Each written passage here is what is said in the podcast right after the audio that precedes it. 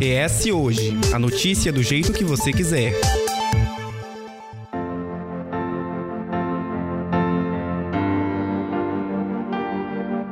Olá e seja bem-vindo à segunda temporada do ES Ouve de 2021 e hoje a gente vai falar sobre o aniversário de Vitória e temos também uma entrevista com o prefeito de Vitória, Lorenzo Pasolini, no nosso segundo bloco. É isso mesmo, Couto. Eu, Matheus Passos, também estou aqui para a gente conversar, falar um pouco sobre essa cidade, capital do Espírito Santo, que não é só pelo título de capital que se coloca em um patamar de destaque, né? Ilha do Mel, Cidade do Sol ou Cidade Presépio, é nela que grande parte dos acontecimentos ocorrem. Ponto importante de conexão entre norte e sul capixaba. Vitória completa nessa semana, Couto, 470 anos. É, e para quem não conhece, a cidade é formada por um arquipélago composto por 33 ilhas e uma porção continental, totalizando mais de 93 quilômetros quadrados. Vitória conta também com encostas, enseadas, mangues e praias. Ao todo, são quase 366 mil pessoas que escolheram a cidade para chamar de lar. Ou seja, são muitas ligações, histórias, perrengues e, claro, os prazeres. Exatamente. E você que nos ouve há de concordar. Para chegarmos ao que somos hoje, precisamos passar por um processo de construção, etapas que dão sentido, forma, né? E é isso que vamos fazer, que a gente vai fazer aqui hoje. Entender pontos do passado que formam a vitória de hoje o contexto atual que, consequentemente, vai definir os futuros e os resultados dessa capital. É, nesse episódio que marca o início da segunda temporada de 2021, a gente conversa com historiador e doutor em História Social pela Universidade de São Paulo, a USP, membro efetivo do Instituto Histórico e Geográfico do Espírito Santo, Jardim Peçanha Rostoldo, que é pesquisador nas áreas de História do Estado. E ainda conversamos com o prefeito Lorenzo Pasolini, Formado em Direito e pós-graduado em Gestão de Segurança Pública, o chefe do Executivo Municipal ficou popularmente conhecido como titular da Delegacia de Proteção à Criança e ao Adolescente. Foi eleito em 2018 para deputado estadual pelo antigo PRP e segue ainda bem votado, conseguindo aí no pleito de 2020 virar prefeito aqui da capital do Espírito Santo.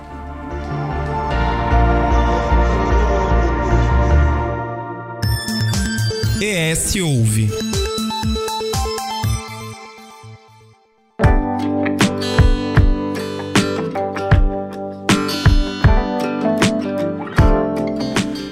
Professor, a Vitória vai estar tá completando 470 anos e a gente queria entender quais são os principais pontos, né, acontecimentos, seja o que for, que dão forma à história do município. Vitória tem uma história muito interessante, né? A antiga vila, né, chamada Vila Nova e depois Vila Nova do Espírito Santo, acabou sendo criada nessa data, né? Ela veio já a partir de uma mudança da chamava Vila Velha, que é a nossa Vila Velha de hoje, que era uma fuga, na verdade, dos, eh, dos ataques indígenas. Chegaram, os, os portugueses chegaram em 1535, depois em 1537, Duarte Lemos eh, recebeu a ilha de Vitória, que era chamada a Ilha de Santo Antônio, como doação. O centro da capitania veio para cá, mas a, a vila só foi realmente criada verdadeiramente nesse período aí. Ela vai ser uma das seis vilas mais antigas de Vitória, de Vitória do Brasil, né? Vitória é uma das seis vilas mais antigas do Brasil.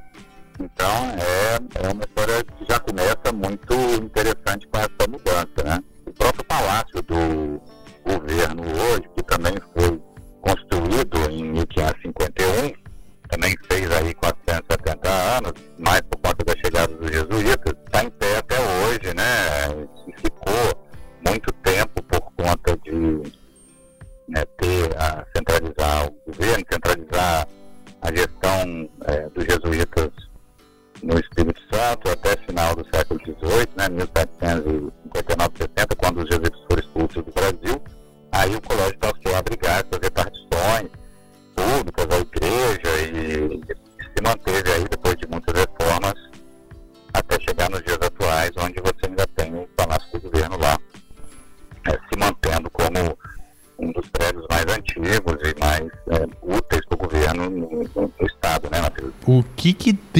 início da fundação consegue ser mantido até hoje, seja em relação à parte histórica ou coisas que acabaram não avançando?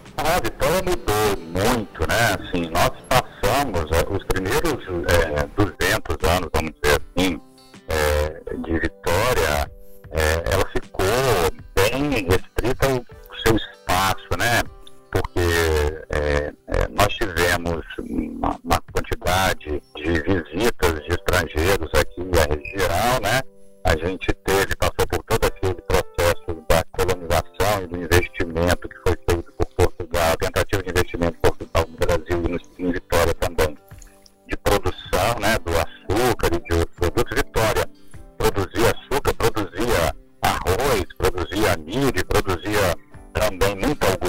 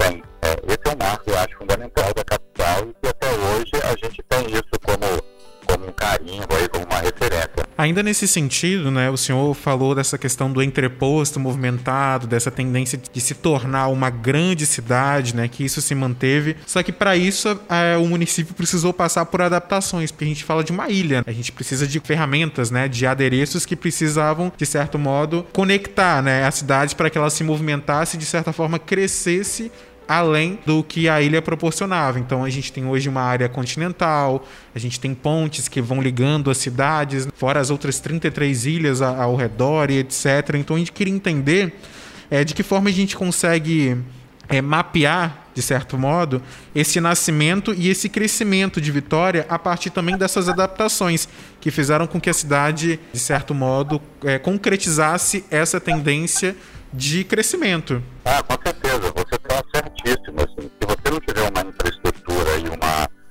condição que proporciona o desenvolvimento dessas indústrias e desse tipo de comércio, ela não vai caminhar. Então, de uma cidade na época colonial e depois, antes de se tornar uma cidade imperial, mesmo em 1822, a gente ficou muito restrito às questões do comércio colonial e depois no século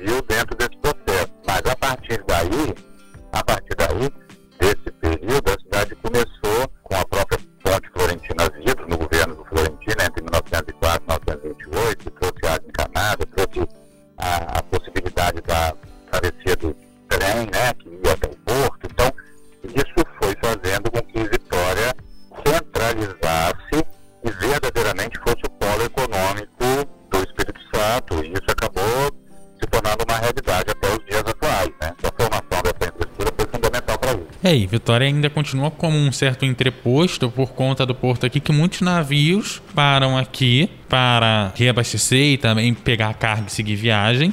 E também tem a nossa ferrovia que liga até Minas, que ainda transporta bastante coisa, apesar de transporte de passageiro ser muito pequeno na, na ferrovia, ainda transporta muita carga. Então a ferrovia que ainda é, é importante num país que praticamente a gente não tem malha ferroviária nenhuma, que dirá para passageiro, né? Tirando assim aqueles trilhos urbanos, né? Quando você fala de trilho que liga estados, né? É, são poucos que permitem esse tráfego de passageiros e também trabalham no modal passageiro e carga. E mesmo diante disso, né, professor, a gente tem gargalos aqui em Vitória, por se tratar ainda de uma ilha, né?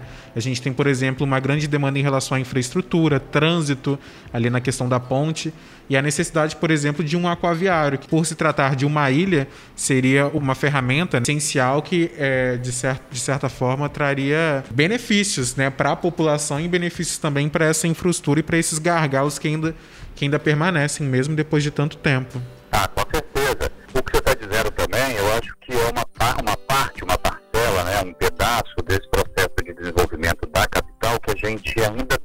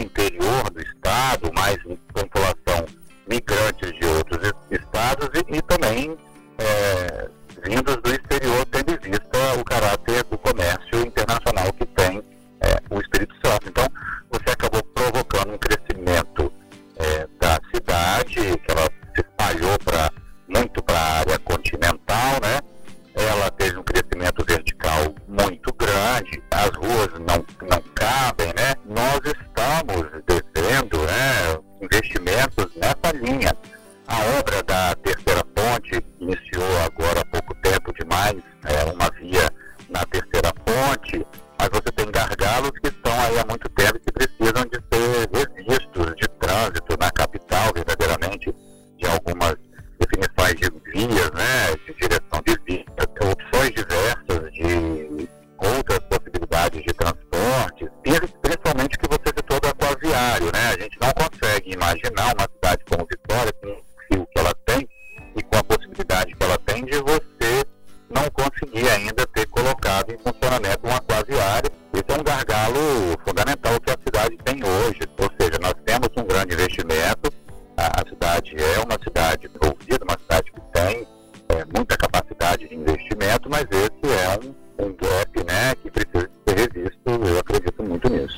também quando a gente começa a virar uma metrópole, coisa que vem acontecendo a partir dos anos 50, dos anos 60, e com esse desenvolvimento enorme, parece muito que é uma cidade meio no limite, pensando que a gente tem aqui 300, 400 mil habitantes e cidades em volta é, passam de um milhão, tem algumas que chegam a 2 milhões, né, ou estão beirando 2 milhões. É, e essa classificação de metrópole veio recentemente, né, de acordo com o IBGE. A gente está entre as 15 né, do país, metrópoles do país.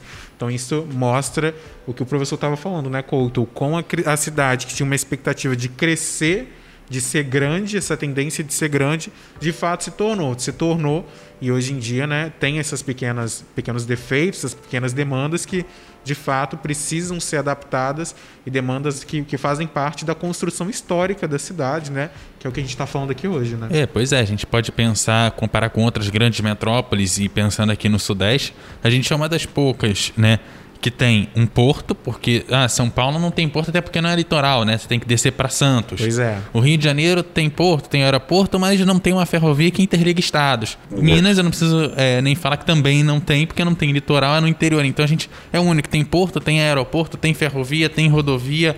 Uma das mais importantes, que é a 101, né? E a gente consegue crescer e desenvolver e como que a gente consegue pensar nessa cidade quando a gente escolhe é, uma cidade como Vitória para morar, como um espaço de moradia e como que a gente consegue ver essa inserção da, da comunidade dentro da, da própria cidade de Vitória quando a gente começa a ver crescendo e toda a cidade, quando cresce, você meio que esquece do seu vizinho. E uma das coisas que é, muita gente se surpreende aqui em Vitória quando passa a morar é que meio que todo mundo se conhece. Você sempre esbarra com alguém que você conhece, porque apesar de ser uma metrópole, uma ainda capital, né? uma capital ainda é uma cidade muito pequena. A gente é, pode falar de cidades do interior do país que tem basicamente a mesma população que a cidade de Vitória. E a gente também tem, né, professor, essa facilidade de a grande Vitória estar tá muito conectada, né? Vitória fica no centro, a gente tem Cariacica, tem Vila Velha, tem Serra e também é, os, os, municípios do interior, de certa forma. A gente tem Domingos Martins, na região serrana, aí tem outros municípios. Tão, tão perto, né? Estão a uma hora ou até menos, né? Então isso acaba, de uma certa forma, é, integralizando, trazendo né, com que todo mundo conheça, conheça e com que todo mundo consegue ter acesso fácil a outras regiões, mas a cidade não, não deixa, de certa forma, de perder né, essa questão de, de grande, de, movimenta, de movimentação, de um polo econômico, do centro né, do Espírito Santo, do coração que pulsa isso tudo. Né? É um problema grave hoje é que a região metropolitana hoje é um, ela não está efetivamente constituída, ela não está efetivamente se movimentando, né? ela não existe verdadeiramente enquanto ação política e ação social, né? Assim, você não tem decisões tomadas no âmbito de região metropolitana. Então, você tem um polo de atração que é, com certeza, a capital do estado, Vitória, mas você também tem um polo de atração no seu entorno, que é Vila Velha, que é Cariacica, que é Viana, que é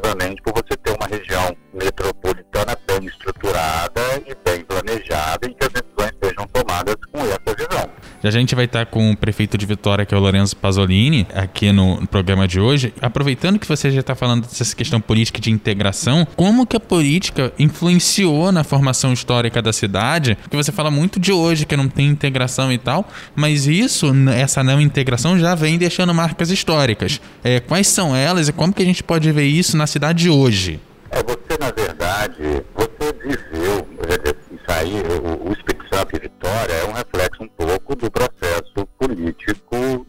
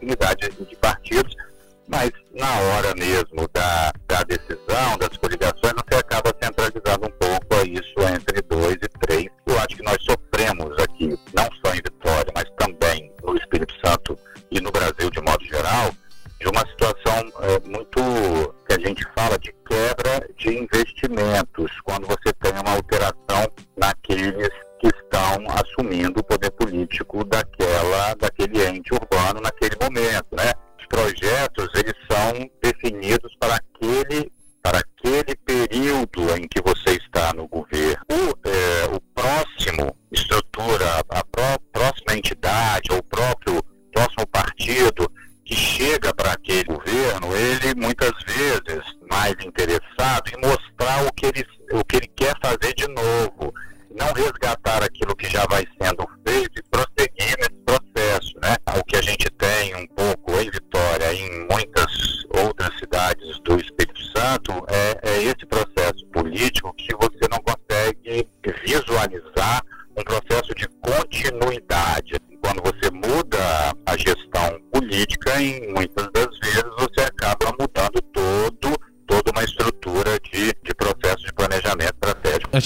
Cedo dos modais, né? Que a gente tem em Vitória, o porto, aeroporto, ferrovia, tem as rodovias importantes que ligam o país que passam por aqui, pela cidade de Vitória e pelo Espírito Santo como um todo. E você também falou do processo histórico da política nacional.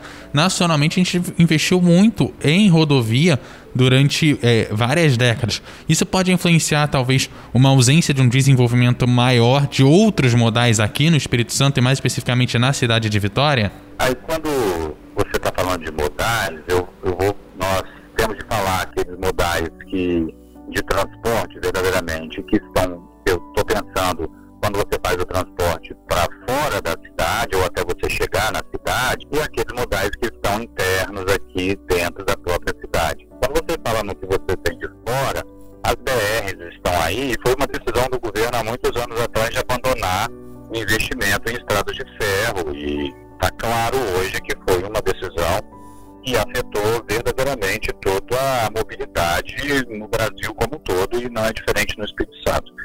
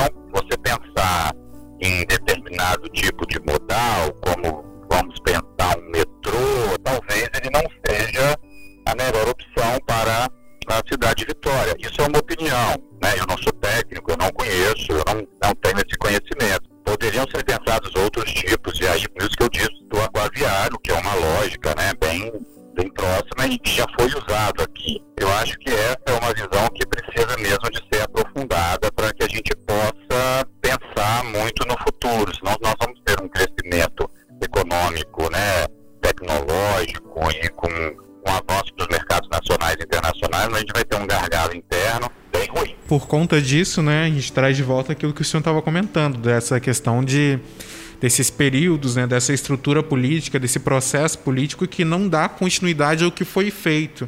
Mas ele prefere, é, às vezes, ter que dar passos para trás do que passos para frente e desenvolver ainda mais. Isso impacta diretamente na população, né? E a gente, como a gente comentou aqui também, Vitória foi classificada pelo IBGE recentemente como uma metrópole. Muitas pessoas vieram para cá, seja pela qualidade de vida, oportunidade, etc.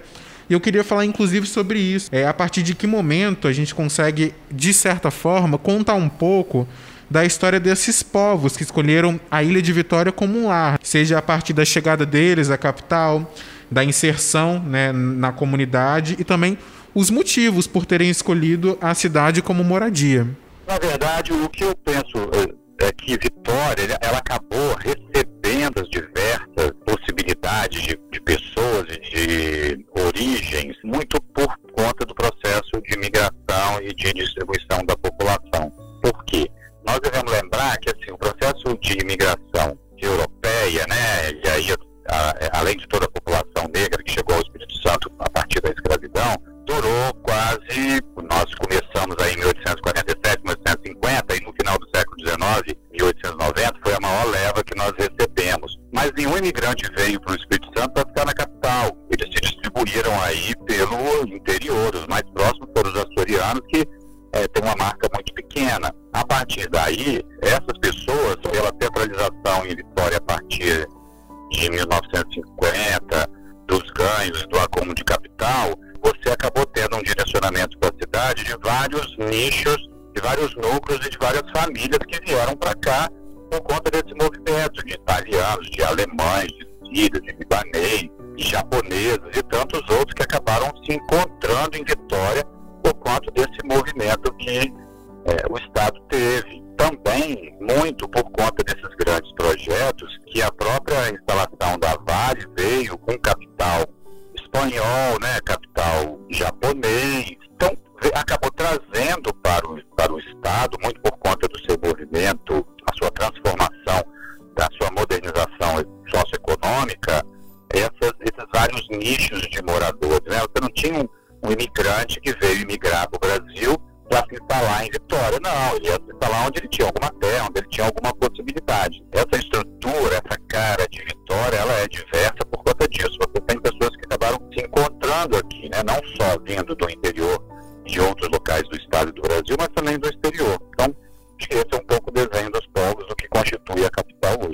só para a gente encerrar agora, né? Qual é a relação? A gente sabe que Vitória é uma ilha grande, mas ao seu redor tem, ou, tem outras, né? Ao todo são 33, de acordo com o que consta no site da prefeitura do município.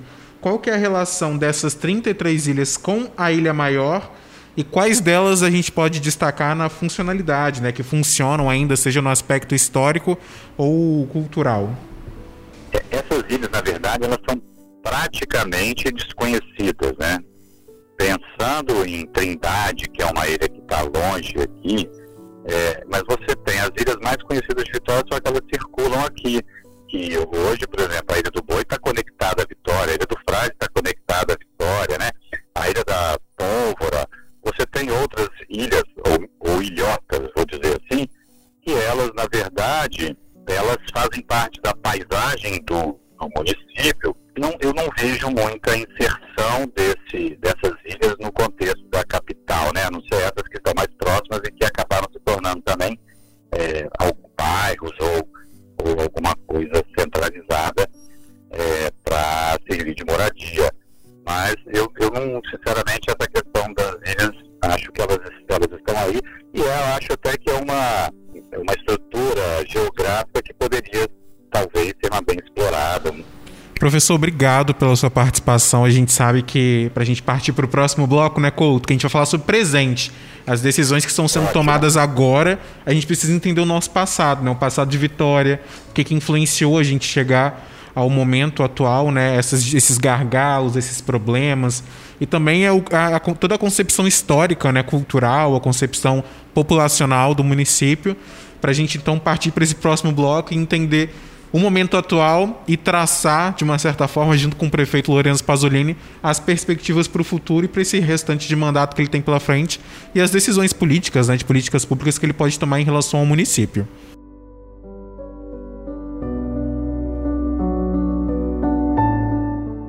Deixe seus comentários em eshoje.com.br.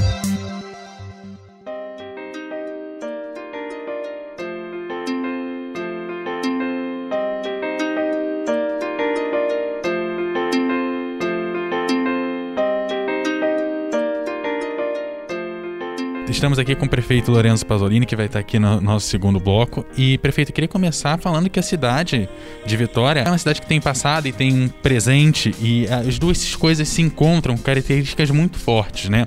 A nossa população, de maneira geral, é muito tradicional e, ao mesmo tempo, busca também o seu lugar no mapa e quer ser marca. É uma cidade que, como o próprio Matheus fala, é uma cidade que tem e faz história.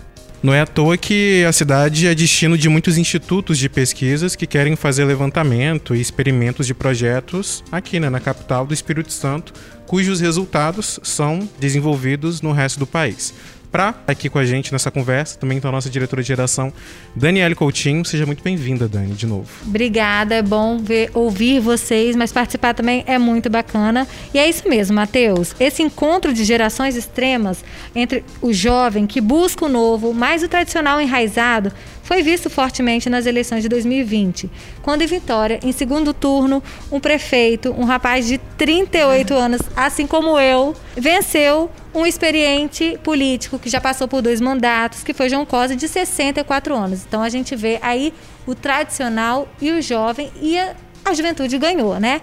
E hoje a gente está aqui com o prefeito Lourenço Pasolini. Prefeito, muito bem-vindo ao nosso podcast. A gente está aqui hoje para comemorar o aniversário de Vitória e para falar também dessas mudanças que eu acredito que o seu perfil de rapaz jovem, né, traz para o município. Obrigado, Daniele, Matheus, todos os nossos ouvintes, internautas. Para nós é uma satisfação muito grande.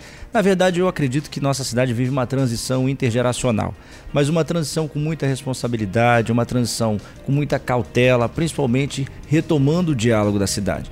Vitória, por muito tempo, perdeu seu protagonismo como capital. Então, nós vimos é, outras cidades se destacando muito, o que é bom, mas é o momento da cidade, da nossa capital, retomar sua importância no mapa geográfico e principalmente do Espírito Santo e no Brasil. Então, essa foi a opção da população. Eu acho para ela optou pelo novo, mas com serenidade, com bom senso, com preparação e principalmente com uma equipe conjunta que faz e que toca o dia a dia da Prefeitura de Vitória, apresentando resultados para a população. O professor Jadir Peçanha, ele destacou muito que a questão política ela, ela interfere muito no desenvolvimento de uma cidade. E numa capital isso é muito forte, né? O senhor representa a descontinuidade de um projeto político anterior, né? O senhor não foi eleito no grupo político anterior. Como é que isso vai impedir que algumas áreas ou que todas as áreas estagnem aqui. Na verdade, Daniele, eu acho que não é descontinuidade, se me permite. Acho que é uma correção de rumos. porque Está muito claro desde o dia 1 de janeiro que nós estamos mantendo tudo o que era bom, o que era bem avaliado, o que produzia resultados, o que trazia serviços para o consumidor, o que trazia é, benefícios para o morador de Vitória, para o cidadão, nós estamos mantendo. Isso tudo continua com mais qualidade, com mais gestão, com mais empenho e principalmente muito mais barato do que, do que anteriormente. Agora, aquilo que não era bom, nós temos que ter a coragem de fazer o debate com a sociedade e, se for necessário, suprimir, alterar, trazer uma correção de rumos para que essa entrega seja efetiva na vida das pessoas. Então, na verdade, o que nós estamos fazendo? Corrigindo os rumos para que a cidade volte a ter prosperidade, volte a ter paz e que seja uma cidade que continue a ser cosmopolita, mas aberta ao diálogo e, principalmente, uma cidade mais justa. Prefeito, o senhor falou que é um momento de transição, né, de trazer benefícios, manter benefícios para a população. E a população de Vitória quer mais, né? E quer além, quer, como a própria capital, ser maior, ser destaque. E não foi à toa que elegeu o seu antecessor com a campanha de mudança. E embora o ex-prefeito tenha sido reeleito, não conseguiu fazer seu sucessor, mas o senhor jovem, como tal, representou uma nova mudança, né? E está vindo também com esse discurso de transição, manter coisas positivas, tirar o que não foi tão bom, que não foi debatido com a sociedade. Que o que o senhor pretende deixar como a marca do jovem prefeito Lourenço Pasolini? Eu acho que o nosso principal legado para a cidade é a retomada do desenvolvimento e principalmente a retomada do diálogo. Vitória se fechou, se fechou para as comunidades, se fechou para os grupos sociais, se fechou para as entidades e para os outros órgãos. Ficamos muito tempo parado e isso trouxe prejuízos para a sociedade. Nós estamos retomando o diálogo, abrimos as portas da prefeitura. Basta ver que num período passado, de um passado próximo, a prefeitura, a própria prefeitura chegou a ficar fechada por quase seis meses. Isso demonstra o isolamento, a distância da sociedade. E é essa proximidade que nós estamos retomando. Então, esse diálogo principal é isso que nós estamos trazendo: setor empresarial, setor de comércio, inovação, comunicação e também todas as entidades sociais organizadas. Tem portas abertas hoje na prefeitura. E essa construção coletiva é que está dando resultado para a cidade. Dando resultado na vacina, dando resultado na habitação, dando resultado na redução dos índices de criminalidade, na retomada do fluxo de investimentos, como a cidade não via há muito tempo. Mesmo durante uma pandemia, nós estamos conseguindo investir com recursos próprios como nunca se viu nessa cidade. É importante destacar, nós recebemos a cidade em 1 de janeiro, uma cidade que sequer tinha certidão negativa. Poucas pessoas sabem disso. Então, o ouvinte que está conosco agora, imagine o seguinte: é como se Vitória, em 1 de janeiro, tivesse no SPC. Ele não poderia obter crédito, não poderia assinar, firmar um convênio, porque ela não tinha certidão negativa e tinha menos de 10 milhões de reais para investir o ano inteiro, nos 12 meses. Hoje nós viramos esse fluxo. O nosso, o nosso debate hoje é onde vamos investir com qualidade. A cidade não tinha sequer condição e capacidade nenhuma de investimento. Hoje nós estamos debatendo com a sociedade onde investir. E isso com seis, sete meses de mandato. Então é o resultado de um trabalho, de uma equipe que se dedica dia e noite. E aquilo que eu dizia, nós temos que colocar as pessoas, escalar as pessoas nos locais corretos. Não adianta nós colocarmos, por exemplo, o Júnior Baiano para ser centroavante e o Romário para ser zagueiro. Nós não teríamos ganhado o título de 94, não seríamos campeões do mundo. Então, é isso, é esse o exercício diário nosso aqui. Encontrar as melhores pessoas, os melhores colaboradores que vão juntar esforços com a gestão e produzir resultado para a sociedade. Porque a gente conversou no outro bloco com o professor Jadir, como a Dani disse, né? E ele falou, e a gente destacou essa questão de Vitória né, nasceu como uma ilha, precisou crescer para outros, precisou trazer uma infraestrutura muito bacana. E o senhor está falando disso, né, de investimentos, de retomada de diálogo, trazer novos investidores para a capital. E é isso que eu quero te perguntar: para onde investir? Em quais são os principais pontos que merecem investimento da cidade para os próximos anos do seu mandato? Isso. Nós temos 80 bairros, então nós temos uma extensão territorial comparada aos demais municípios da Grande Vitória que não é tão ampla. Então nós temos que ter inteligência. Não adianta, infelizmente não cabe em Vitória plantas industriais. Nós não temos espaço para instalar grandes indústrias na nossa cidade.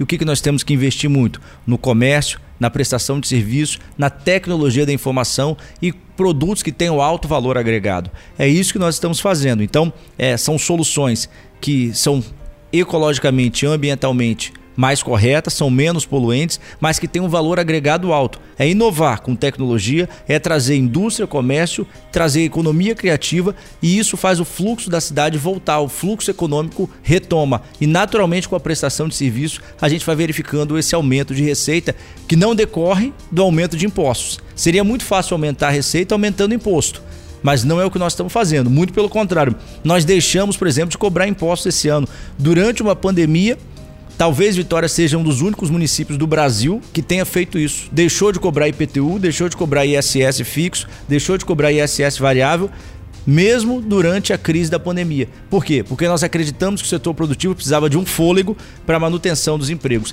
E esse foi o pacto que nós fizemos aqui com empreendedores, com empresários, com quem investe na cidade. Nós vamos deixar de cobrar impostos nesse momento para vocês manterem os empregos de quem mais precisa. Como é que a conta bate? A conta bate porque nós temos um ajuste fiscal. O que, que nós fizemos? Cortamos mordomia, cortamos contratos. Só nos primeiros meses nós economizamos 26 milhões em contratos e nenhum serviço ficou paralisado. Nós temos aqui hoje uma condição é, de investimento que nós saímos de 10 milhões, quase 400 milhões hoje para fazer investimentos na cidade. Por exemplo, licitamos a folha de pagamento por quase 40 milhões, 39 milhões e 100. Era um ativo do município que estava parado. Criatividade competência e solução. Eu digo assim, a equipe tem que ser muito melhor que o prefeito, porque a equipe tem que trazer boas ideias para o prefeito. E aí nós vamos trazendo isso para o dia a dia. Mas qual foi a receita? Cortar a despesa. Então nós cortamos todas as despesas que eram desnecessárias. Por exemplo, nós tínhamos aqui veículos alugados que ficavam parados na garagem. O município pagava e os carros estavam parados. Hoje isso não acontece mais. Então nós temos um controle diário, nós temos um comitê de controle de custos que todas as despesas passam por esse comitê. E aí cada despesa é analisada. Fizemos a repactuação dos contratos. Convocamos todos os fornecedores e dizemos: olha, a prefeitura só pode pagar esse valor. Você tem duas opções: ou você mantém ou a gente encerra o contrato nenhum contrato foi, foi encerrado, todos tiveram valor significativamente reduzido. Nós tivemos contrato com valores até de 40% de redução. Você mostra coisas que foram herdadas de gestões passadas. São esses os erros que o senhor tenta corrigir no seu mandato e que outros erros de gestões passadas o senhor tenta corrigir? É, desde o dia primeiro, quando nós entramos aqui na prefeitura, eu disse que não olharia no retrovisor. E nós temos feito isso. Eu não, não olho para trás, eu quero acertar para frente. Então, assim, se tem algo que não produz resultados, não me interessa o que aconteceu no ano passado. Nós temos que entregar resultado para frente, entregar a solução e, e, melhorar a vida das pessoas. É, o passado não somos nós que vamos julgar, nós temos órgãos de controle, temos Ministério Público, temos Tribunal de Contas, temos Poder Judiciário e isso não, não fica a nosso cargo. Nós vamos seguir o caminho para frente. Então, assim, a nossa preocupação, o nosso foco é o cidadão. O que aconteceu aí ficou para a história, entrou para a história e vai ser devidamente apurado, julgado pelos órgãos de controle no momento mais adequado. Mas pra gente, o senhor falou que não olha para trás, não olha para o retrovisor, né? O passado ficou, mas às vezes é importante fazer essa releitura, mesmo não sendo uma gestão que o senhor participou, para entender quais são os erros e as pendências que acontecem agora, né? No momento. Então eu queria entender quais principais pendências, né, a prefeitura enfrenta nesse momento e o que, que a população pode esperar, esperar para esse futuro né, de Vitória, que é um futuro, como o senhor disse, promissor, de transição, de, de, de destaque.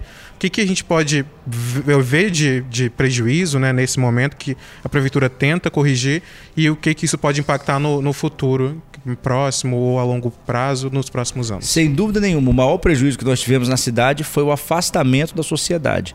Esse déficit, essa ausência de diálogo, ele tirou o cidadão do seu protagonismo. Então o cidadão se afastou do poder público. Ele não tinha nenhum tipo de abertura, nenhum tipo de oportunidade de dialogar. E isso fez com que as pessoas passassem a desacreditar no poder público. Então muitas ideias foram perdidas por conta disso. Porque o cidadão não tinha coragem ou não tinha iniciativa de trazer aqui, apresentar essa ideia ao poder público, porque ele sabia ou acreditava que aquilo não ia para frente. Hoje nós estamos retomando esse contato direto. As pessoas procuram a prefeitura, são recebidas, apresentam as suas ideias, mas principalmente as suas demandas de maneira legítima. Então, quando nós conseguimos unir numa mesma mesa poder público e isso junto com a Câmara Municipal, com os setores da sociedade civil organizada. Isso gera um resultado muito positivo para a sociedade.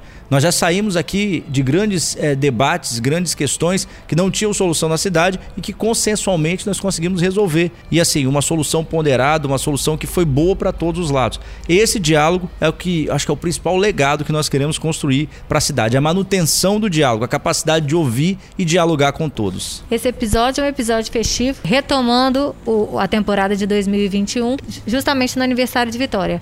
Vitória tem motivos para comemorar? Sem dúvida nenhuma. Vitória hoje é a capital que ela está disputando o primeiro lugar na vacina no Brasil. Então fica aqui o meu agradecimento aos profissionais da saúde que diuturnamente têm se empenhado para isso. E a vacina hoje era o caminho, ou o único caminho, o caminho que nós escolhemos em 1 de janeiro. Então, qual foi a nossa opção ao assumirmos a prefeitura? Vamos tornar as equipes mais robustas, vamos disponibilizar toda a logística, infraestrutura para vacinação, para que nós pudéssemos virar essa página. Nós estamos virando essa página junto com a sociedade. Vitória hoje é destaque nacional, com quase 100% da população vacinada ao menos com uma dose. Isso traz uma esperança a esperança de dias melhores, a esperança de superarmos juntos essa travessia.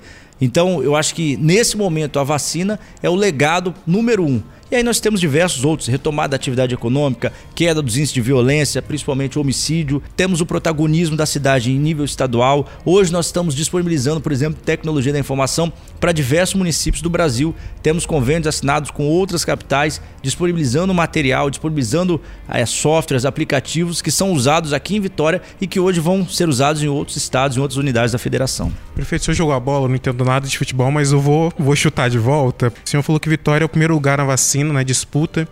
Primeiro lugar na vacina no Brasil e que quer deixar isso como um legado. Recentemente, a revista Piauí fez um levantamento onde colocou Vitória como a capital da cloroquina, a capital que mais recebeu repasses desses medicamentos que a gente sabe que não tem eficácia nenhuma contra a Covid-19. Eu quero juntar essa pergunta com a questão que, durante a campanha para prefeito, muito ligou a sua imagem com a de bolsonaristas, em especial a da ministra Damares Alves, da Família, da Mulher e dos Direitos Humanos. Eu queria entender, precisou ser feita uma reavaliação para passar de capital da cloroquina para capital da vacinação? Na minha gestão não foi adquirido nenhuma, nenhum, nem um comprimido desse medicamento. Nem dos repasses que vieram do Nós Ministério da Saúde? devolvemos, nós devolvemos medicamentos. Então, assim, a informação está completamente equivocada. Nós não adquirimos esse medicamento em, nenhum momento da nossa gestão. A informação e a afirmação foi absolutamente tendenciosa, falaciosa, fluxo de construções e reflexo de construções que não somam com a sociedade, que nós repudiamos e, assim, lamentamos por tudo isso, por um debate político de baixa qualidade. Não é o debate político que nós fazemos aqui. O que, que nós precisamos? Nós precisamos cuidar das pessoas e essa foi, foi a nossa opção. Nossa gestão não adquiriu nenhum medicamento dessa natureza. Pelo contrário, nós devolvemos, restituímos ao Ministério da Saúde todo o medicamento que foi recebido dessa natureza. Esse mostra o nosso compromisso com a vida. Esse é o nosso compromisso. Nós não temos lado político A, B, C, D ou E. O que nós queremos construir é uma sociedade unida, uma sociedade que tenha capacidade de dar resposta para os desafios atuais e que faça esse debate, deixe esse debate político de péssima qualidade para outro momento, para outra ocasião. Talvez no próximo processo eleitoral as pessoas façam esse debate. Eu jamais vou me excluir nessa, nessa, nesse tipo de questão. Então vamos falar da disputa boa, que Vitória quer ser a primeira capital com maior número de vacinação, vacinando todo mundo. Fala um pouco sobre esse trabalho. Estamos lá, é, diuturnamente nessa batalha. Temos certeza que, se não ficarmos em primeiro, vamos ficar pelo menos entre os quatro primeiros, se Deus quiser. Estamos quase chegando a 100%. E essa é a nossa luta. Essa é a luta boa, é a luta que traz é, esperança para as pessoas, é a luta da vida, é o bom debate. Esse debate eu tenho disposição para travar para ir vacinar, para procurar vacina, para correr atrás, para economizar. Já, já tive oportunidade de, de encaminhar ofícios para laboratórios dizendo que hoje Vitória tem condição de comprar vacina com recursos próprios, o que não ocorria em 1 de janeiro, quando nós assumimos a prefeitura. Em 1 de janeiro, se houvesse disponibilidade de vacinas, Vitória não teria como comprar. Hoje nós temos essa condição. O dinheiro está lá, guardado, empenhado. Basta Ter necessidade. não, a necessidade tem, a disponibilidade. Basta ter disponibilidade no mercado. De maneira segura, obviamente. Nós temos que re- respeitar todo o ordenamento jurídico, as leis, toda a questão de, de segurança jurídica e de, principalmente, respeito ao dinheiro público.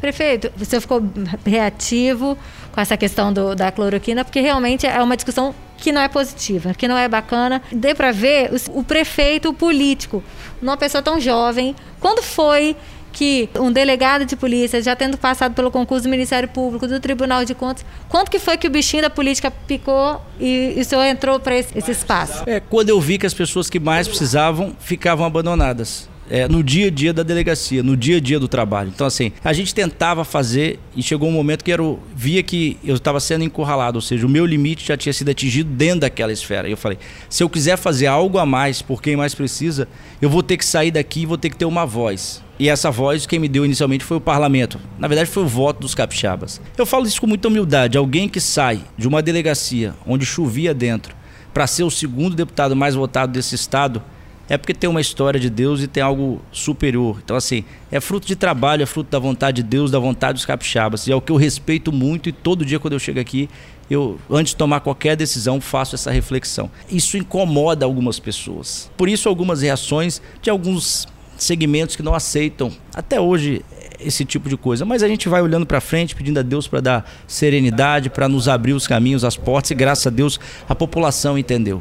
Prefeito, o senhor fala do voto do Capixaba, da sua saída, da sua trajetória.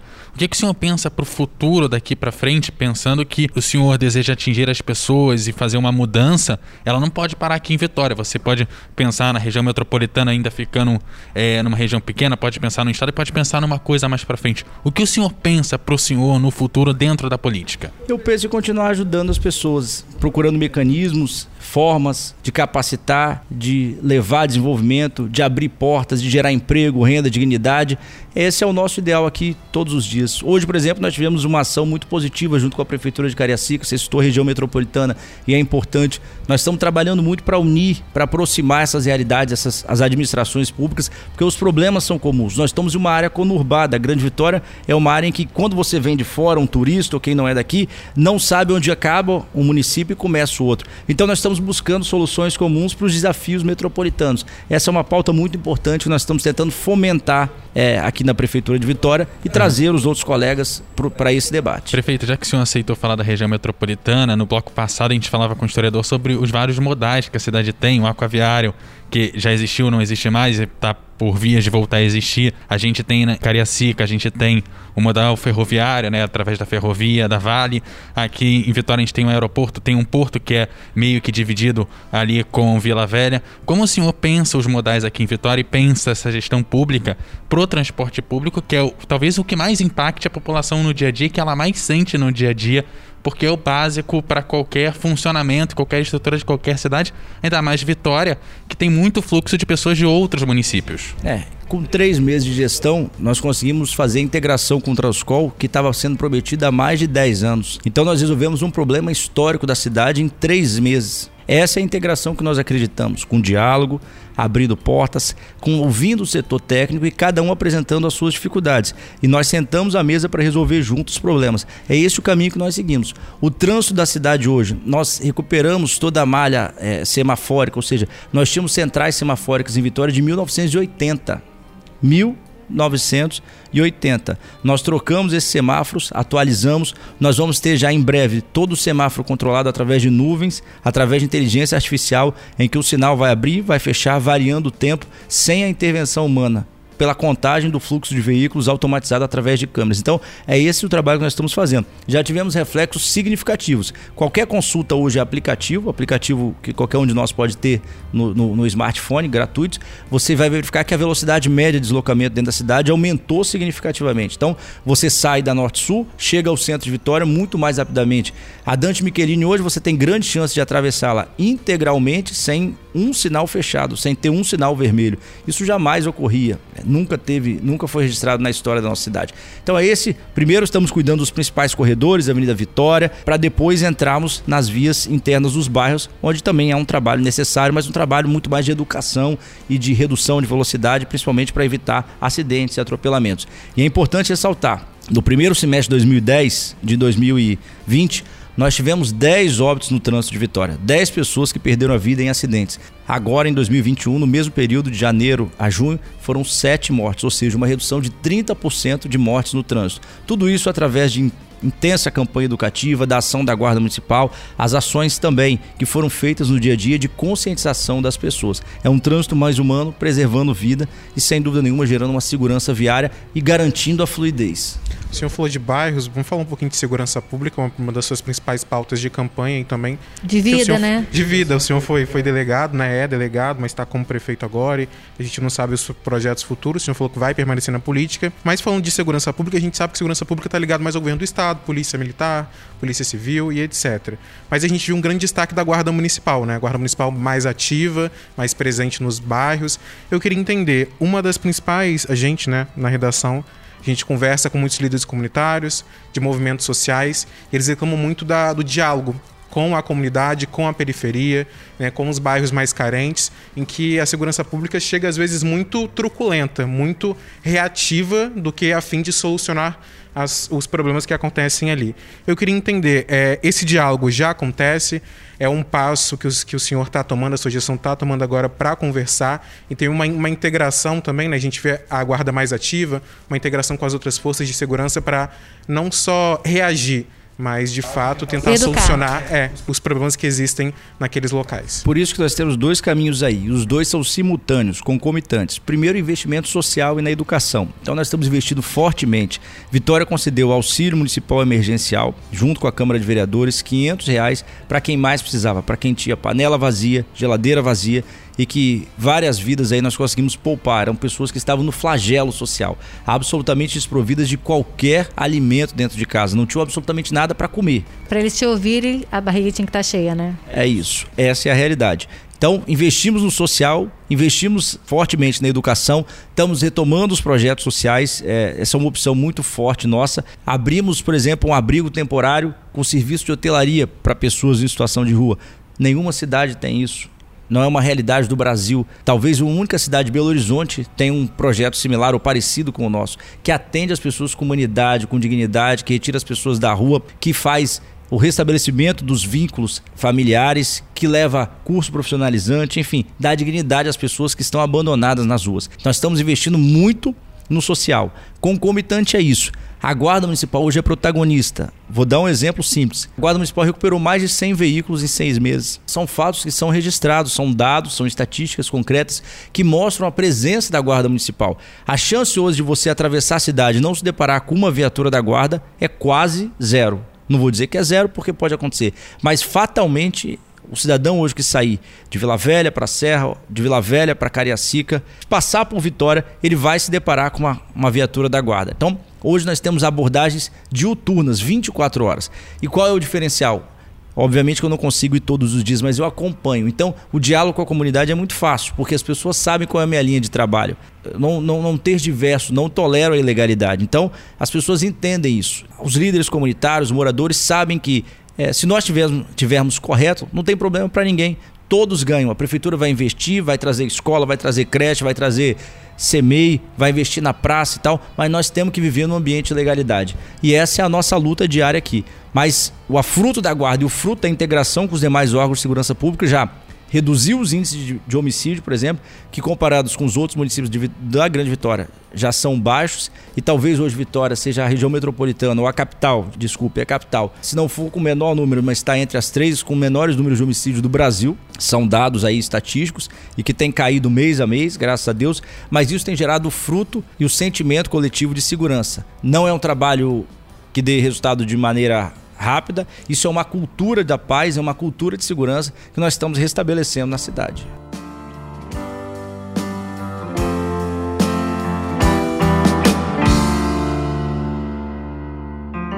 Prefeito, já que a gente falou aqui, o senhor destacou grandes avanços, destacou um, alguns presentes, eu acredito, da sua gestão, algumas marcas da sua gestão.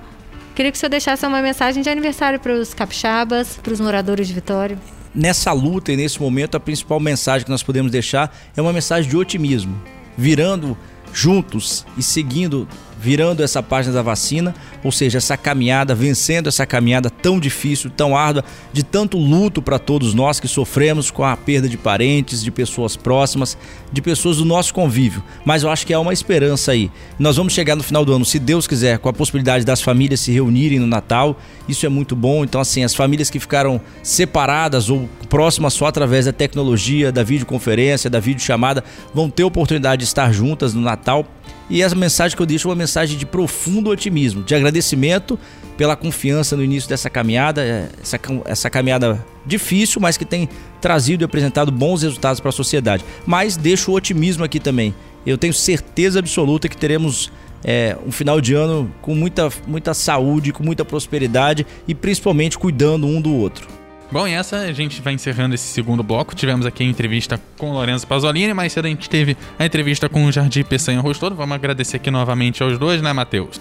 É isso mesmo, a gente agradece ao professor Jadir, que esteve com a gente no primeiro bloco, que fez toda essa contextualização de passado para a gente entender o presente e traçar um futuro para nossa capital.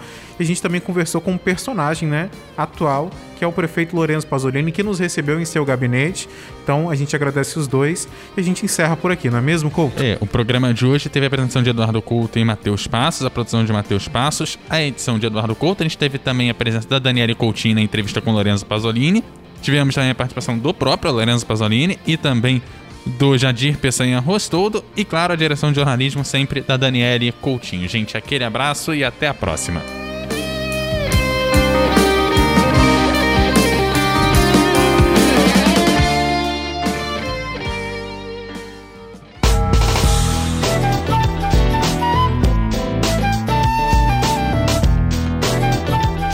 Encontre o ES Hoje nas redes sociais pelo arroba Hoje, no canal do YouTube e no site eshoje.com.br.